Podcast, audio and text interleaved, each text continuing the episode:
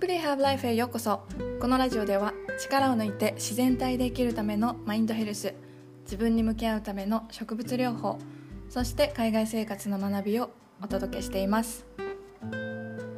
え皆さんこんにちは。今日はどんな気分でお過ごしでしょうか？え私このラジオの最後に自分に優しく過ごしましょうということを言っているんですけど今日はじゃあどうやって自分に優しくなればいいのかっていうのをテーマにお話ししたいと思います。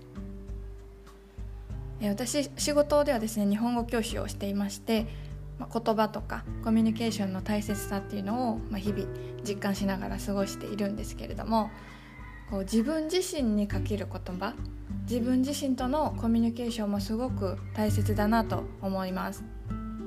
で自分に優しくなるためには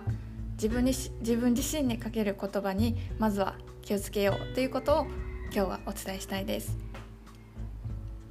で皆さんは自分が自分に使う言葉の影響力を考えてみたことってありますでしょうか？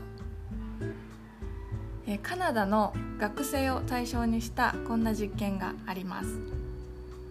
試験前に勉強を先延ばしにして失敗した学生たちを A と B のグループに分けて A のグループは自分を否定するような厳しい言葉をかけてもらってそして B のグループには自分を励ますような優しい言葉をかけてもらいました。これで次の試験の時どうなったかというと自分を責めるような厳しい言葉をかけた A のグループはやっぱり勉強を先延ばしにしてしまう。一方で自分に優しい言葉をかけた B のグループは前回よりも着々と準備をして試験に臨めたというそういった研究結果があります。私はこれを知って言葉の力って改めてすごいなと思いました。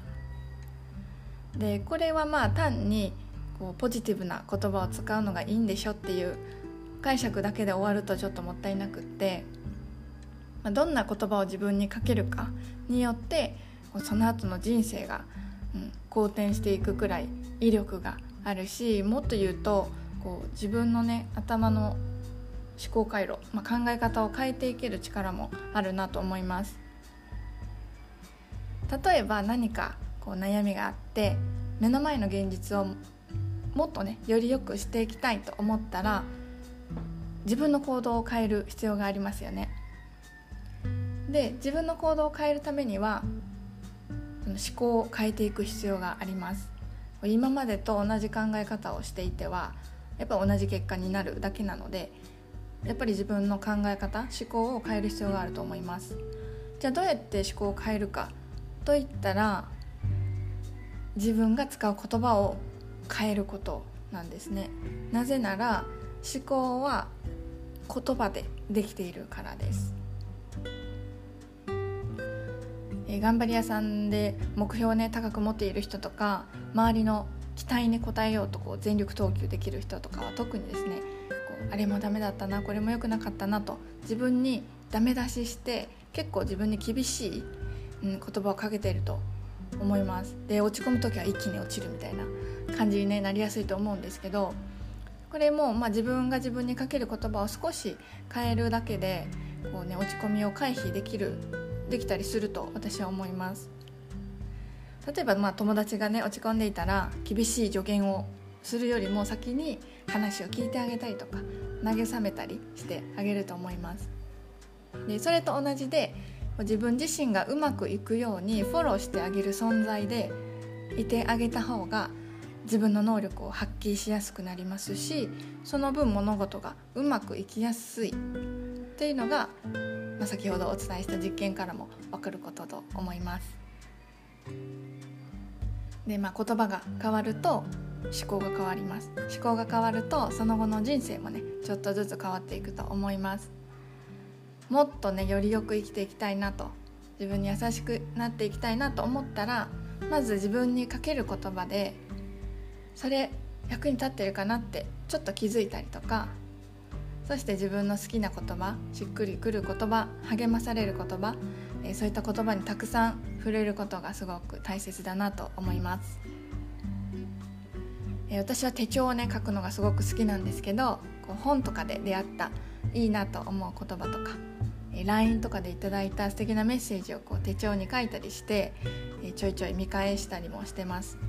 でそうやってねたくさん心地よい言葉をこう頭の中に残しておくことで、まあ、いつかねこれが自分を励ます材料になると思うので、